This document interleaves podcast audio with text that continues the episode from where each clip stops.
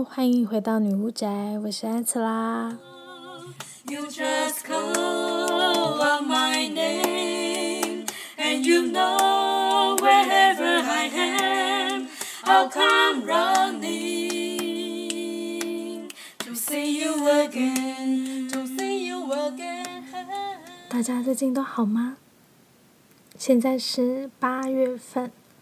玛丽莲·梦露在五十八年前的这个时候离开了这个世界。Marilyn Monroe，听到这个名字，你会联想到什么呢？性感女神、时尚经典，还是普普艺术的代表作？她那白金色的短卷发、性感红唇、迷蒙的双眼、白皙的脸庞上，左脸颊那一颗神来之笔的黑痣。让很多女明星都尝试过 Marilyn Monroe look，包括玛丹娜、安吉丽娜·裘丽、Ariana Grande，就连黑寡妇史嘉丽·乔韩森为时尚品牌 Dolce & Gabbana 拍摄广告的时候，因为她的金发红唇、眼神迷蒙的扮相，即使她说她没有想要特别模仿 Marilyn，但人们还是会不禁把他们两个联想在一起。对许多人来说，玛丽莲·梦露的样子应该是印象深刻，可是对于她的名字，可能已经相对陌生。而依稀还记得她的人，对她的印象，大概也就是停留在，呃，她靠着美丽性感的样貌，成为时尚经典代表符号。但是，好像她也是个空有外貌的花瓶，说好听一点。她的笑容看起来是天真烂漫，带点傻气；说难听一点，就是看起来不怎么聪明。尤其她经历过三段婚姻，外加最后还跟美国甘乃迪总统的绯闻，感觉起来就是一个情路坎坷、感情很容易被玩弄的女星。而这些印象，也许对于现在来说，已经很难被反转，至少。我自己今年年初的时候，还是这么看待他的。偶然有一天，我在 MOD 转台的时候，看到了他的纪录片，才赫然发现，人们所认识的 Marilyn Monroe 是他自己所创作出来的形象。从我们先前提到的法装，还有到他非常独特、娇嗔的说话方式、撩人的肢体语言，还有公关形象等等，都是他创造出来的一个角色。而且为数不多，但是与他较为亲近的人都形容，他其实非常聪明，是一个很喜欢看书、不断追求自我精进的工作狂。他的涉猎。呃，阅读的涉猎相当的广泛，其中与他最为亲近的朋友 Amy Green 就曾经开玩笑说，他根本就是一个书虫，什么书都看，而且一有空就看书。他看书的内容有包括人体肌肉的呃运动科学研究啊，或者是文学诗词，或是历史传记等等。看过的书上面还有他自己的笔记。重点是在这部纪录片里面还提到，她是第一个成立自己制片公司的好莱坞女星。这几年其实有很多好莱坞女星都成立了自己的制片公司，包括金发尤物的女主角瑞斯维斯彭。他的制片公司出品的电影包括前几年风靡全球的《控制》，还有横扫各项电视大奖的影集《美丽心计》。妮可基曼也在这部影集当中演出。其他拥有自己制片公司的女明星还包括小丑女玛格罗比，呃，饰演黑天鹅的娜塔莉波曼，还有《歌喉赞》里面饰演 Fat Amy 的 Rebel Wilson。还有《歌喉赞》这部电影的制作人在里面兼演评审的 Elizabeth Banks 等等，但这是因为这几年女性意识抬头，这些女星可以在一个比较开放的年代，用自己的收入、知名度、人脉来建立制作公司，拍摄他们喜欢的题材。但是 Marilyn Monroe，我们说的是五零年代，那是一个。女人的理想形象就是贤良淑德、相夫教子的时期，女性在很多社会都才刚刚取得投票权。后来谈论的工作平权、法律平权、生育权等等，都还是非常遥不可及的议题。广告看板上面都会呃毫不掩饰的去呈现女性只是男人的财产。你可能看到的画面会有太太忘了煮咖啡，老公可以把你抓起来打屁股，或者是当太太不小心把晚餐烧焦了。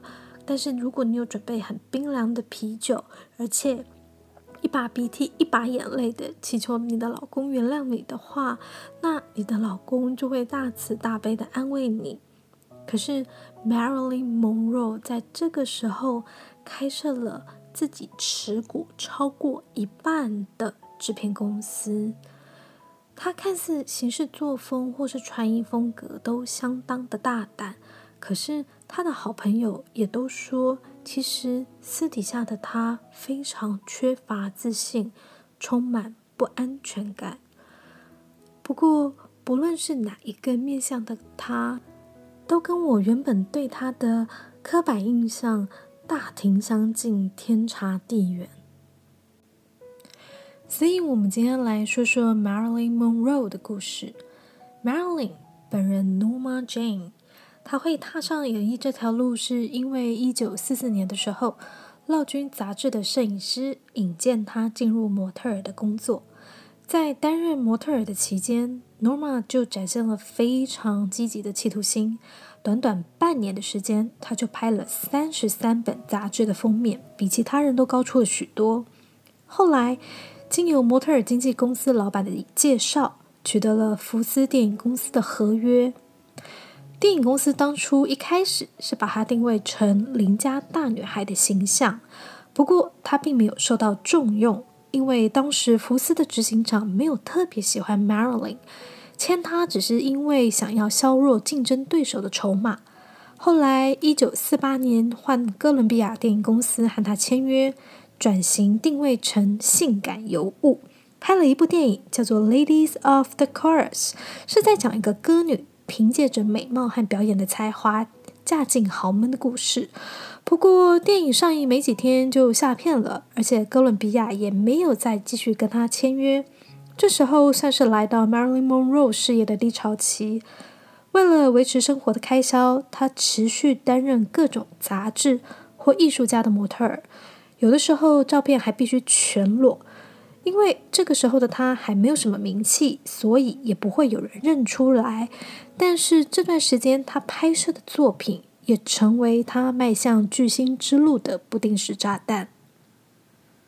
一直到一九五零年，Marilyn Monroe 才拿到福斯电影公司七年的合约。曝光度才随之提升，而这一次，福斯开始大大利用 Marilyn 美丽性感的形象，给她的角色，要么就是空有美貌但笨笨的女秘书，或是让身边女性感到威胁的模特儿，或是仗势着自己的外貌找金龟婿的社交名媛。虽然这些都只是配角。但是因为她的装扮还有言行举止，跟当年大多数的女星偏向典雅温柔的形象反差很大，因而受到了媒体的关注。一九五一年的时候，她也被类似像呃台湾的莒光园地的美国军事报纸《Stars and Stripes》票选为年度 Miss Cheesecake，中文直译起司蛋糕小姐，可能有点呆。意义上大概类似台湾的军中情人，深深受到那些正在打韩战的美国大兵的喜爱。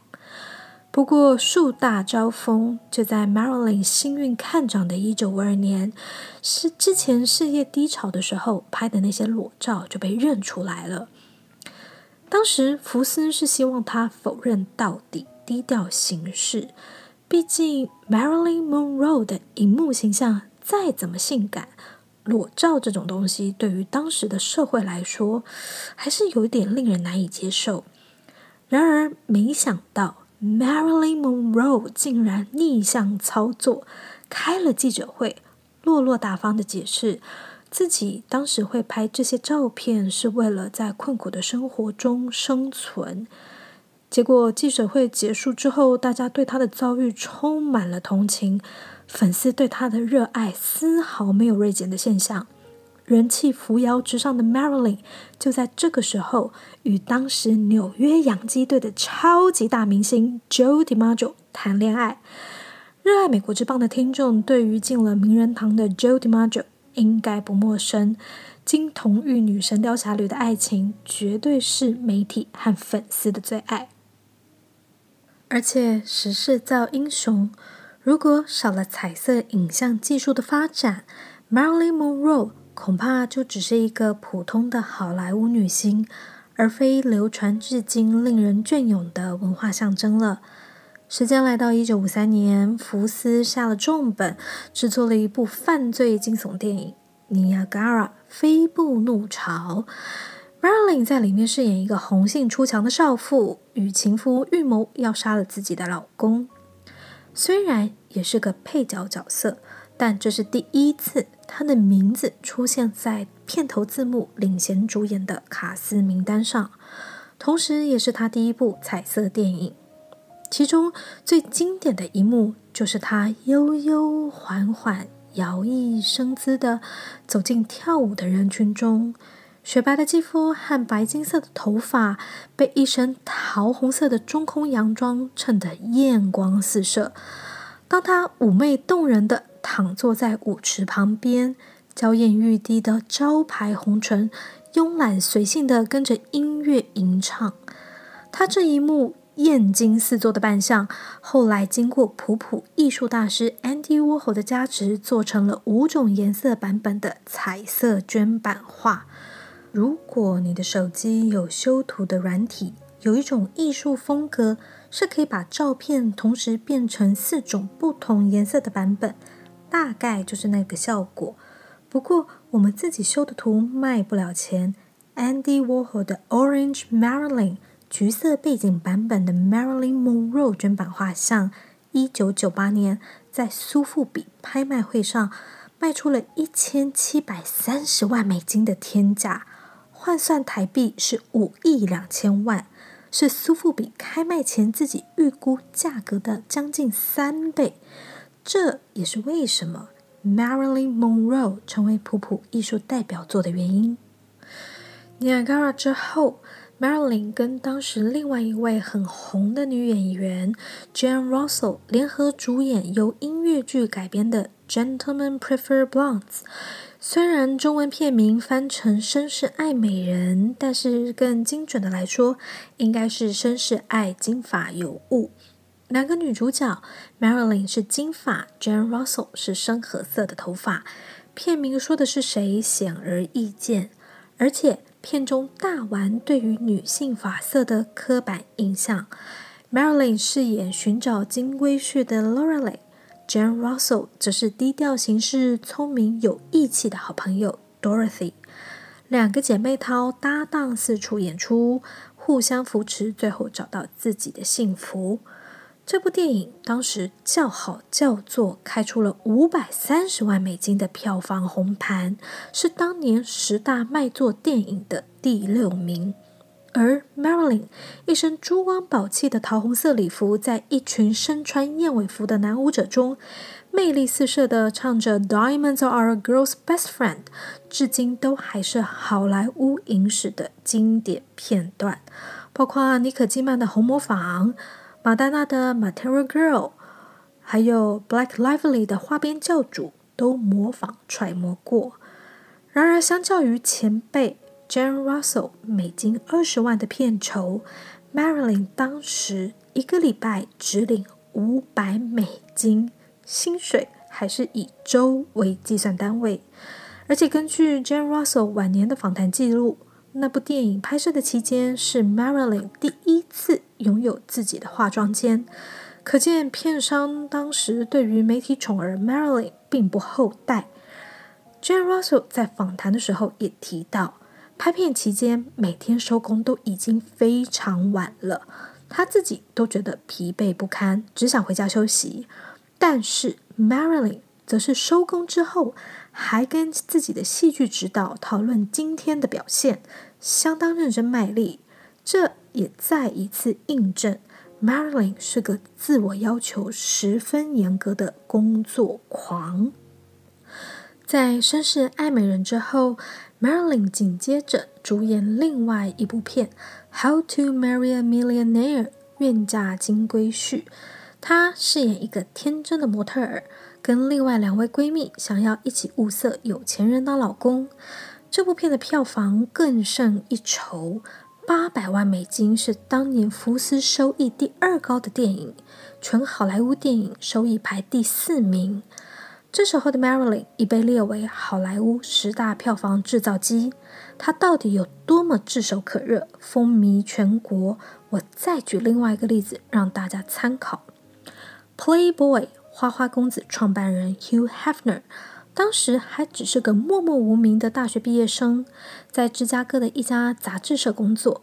因为想要创办自己的杂志，在未经 Marilyn 的同意之下，Hefner 用五百美金买了 Marilyn 饰演美国小姐的剧剧照当做封面，还有 Marilyn 潦倒的时候拍的裸照放在内页。结果大获成功，卖出近五万四千份。当时花花公子一本售价是五十分，呃，大概是半块钱的意思。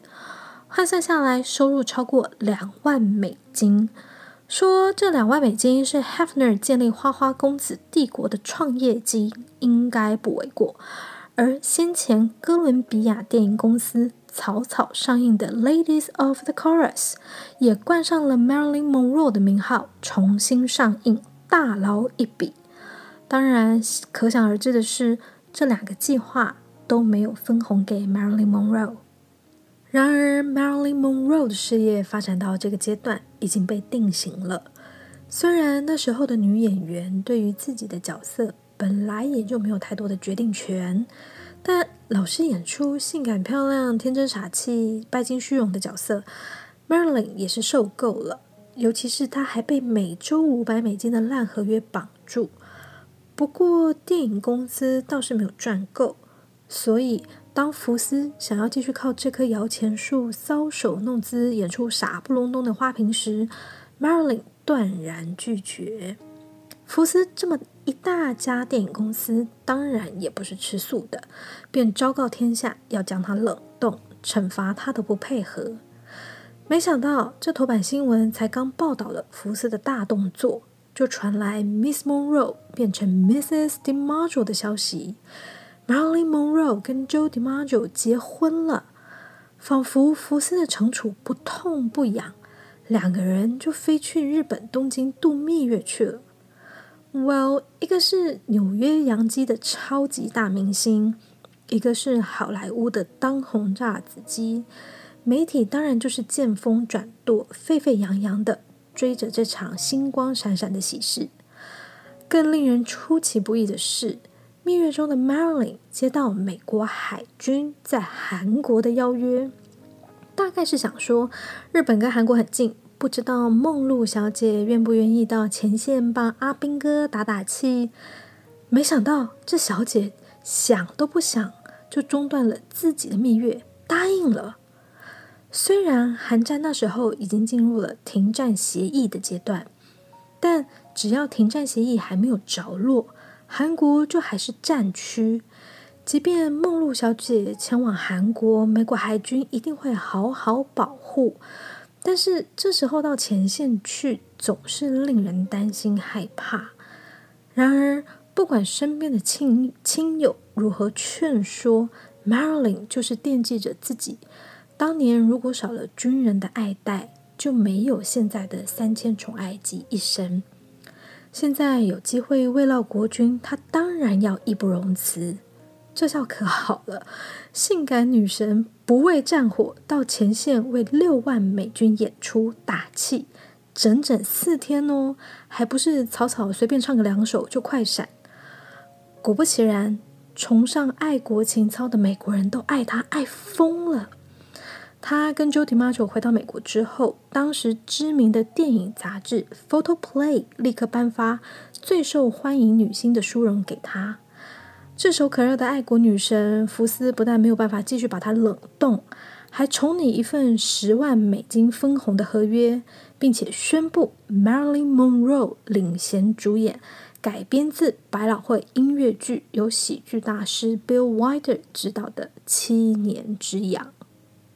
The Seven Year Itch 这部片不只带来了六百万美金的票房收入，更留下了一幕经典画面。Miss Monroe 站在地铁站上方的通风处，身穿着深 V 削肩的白色洋装。每当列车从地下铁开过，裙摆飞扬到连白色的安全裤都一览无遗。当时为了行销电影，福斯还找来了许多记者到现场采访、拍照，宣传效果十足。但这经典的画面也打破了 Marilyn 跟 Joe DiMaggio 的婚姻。意大利裔的 Joe DiMaggio 受不了自己的老婆总是在光天化日之下让其他男人大饱眼福，适应不了 Marilyn 的演艺事业，进而对她动粗。不过 Marilyn 并没有被感情绑架，活在家暴的阴影中，她潇洒的选择了离婚。这在当时的社会环境，其实也是非常勇敢但少见的选择。有趣的是，多年以后。一直到 Marilyn 过世之前，他们两个始终维持着嗯友好、带点暧昧的关系。Marilyn 曾经跟朋友开玩笑的说：“当我不再是 Mrs. DiMaggio 的时候，我们的关系就缓和许多。”而 Joe DiMaggio 自己也曾经跟 Marilyn 说：“当年如果我是你，我都想跟自己离婚。”许多亲近他们的朋友都知道。DiMaggio 在 Marilyn 离开人世以前，一直都陪在他的身边，而 Marilyn 的后事也是他一手包办。相较于其他人在 Marilyn 过世以后不分亲疏的说嘴自己与 Marilyn 的种种，唯独 Joe DiMaggio 始终只字不提。拍完《七年之痒》，Marilyn Monroe 便离开了好莱坞，到了纽约。在摄影师好友 Milton Green 的鼓励之下，合资成立了同名制作公司 Marilyn Monroe Productions，并且宣布不再与福斯合作，因为福斯总是帮他安排那些老掉牙的角色，而且也没有如实分红给他。这番惊世之举，招来了他跟福斯长达一年的官司。而且媒体也纷纷嘲笑他，甚至还有舞台剧以此为题材戏谑了一番。奇妙的是，梦露小姐又一副老大无所谓的样子，在曼哈顿跟方法派演技大师 Lee Strasberg 上课，同时她跟普利兹奖得主剧作家 Arthur Miller 开始约会。最后，他跟福斯的官司是如何收场的呢？双方签下了七年的合约，福斯会支付 Marilyn 四十万美金拍摄四部电影。Marilyn 不仅对于拍摄的计划、导演、摄影师都有决定权，而且每位福斯拍完一部电影，他就可以为自己的制作公司进行一项拍摄计划，福斯也不会加以限制。毫无疑问的，这份新合约象征着 Marilyn 又一次的胜利。当时《Time》杂志还赞许 Marilyn 是个精明的生意人，他的制作公司仿佛为小虾米战胜大鲸鱼的时代开启了先锋。而且新合约的第一部电影《Bus Stop》巴士站缔造了七百万美金的票房收入，电影和 Marilyn 都入围了金球奖。在这部电影中，Marilyn 饰演一个在梦想跟爱情之间挣扎的沙龙歌手，角色的深度明显比以前复杂许多。她的妆容也比过去都淡雅，表演方式也更为内敛，甚至下了很大的功夫揣摩角色的口音。原本导演 Joshua Logan 一开始不看好 Marilyn，也都对她大大的改观，甚至将他与喜剧大师卓别林媲美。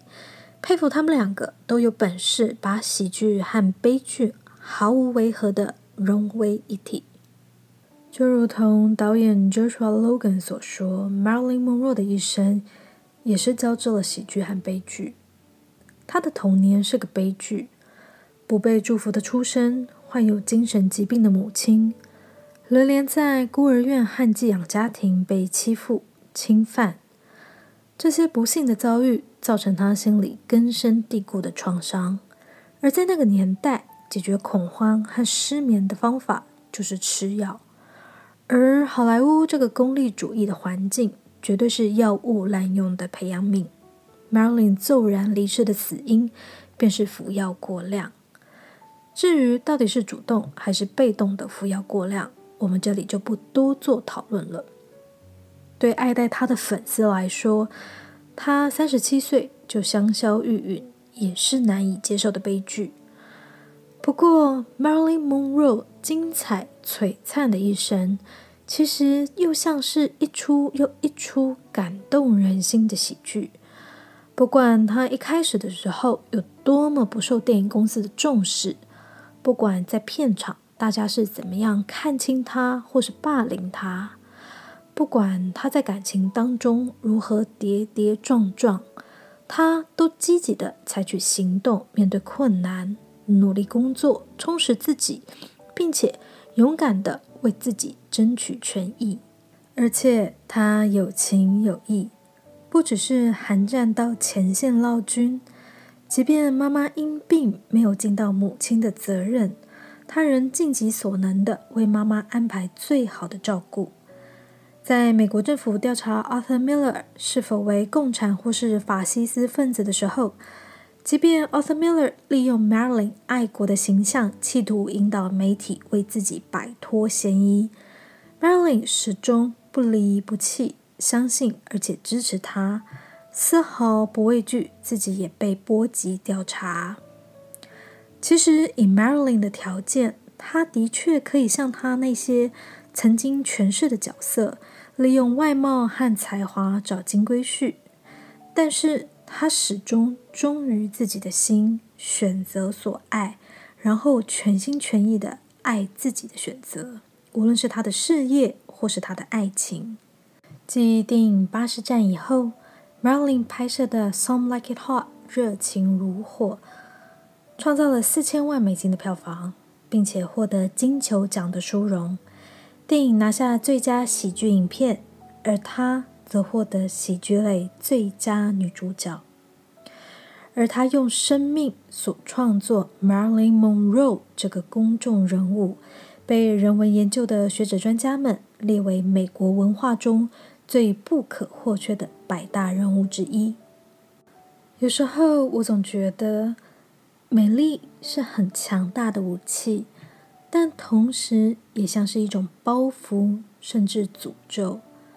人们容易忽视美丽的人所付出的努力，容易轻视他们的才华洋溢，以为他们所能拥有的一切似乎都是理所当然、不劳而获。希望借由今天的分享，大家可以对于 Marilyn Monroe 的印象，除了性感女神或是时尚经典，也能够记得她的聪明、才华和努力不懈。她是如何用自己的生命和热情，成就了一个永恒的文化经典。节目里提到的相关音乐和影像，我都会持续在 Facebook 里补充。欢迎大家在 FB 搜寻“女巫宅”。希望今天 Marilyn Monroe 的故事你们会喜欢。我们下次再聊喽。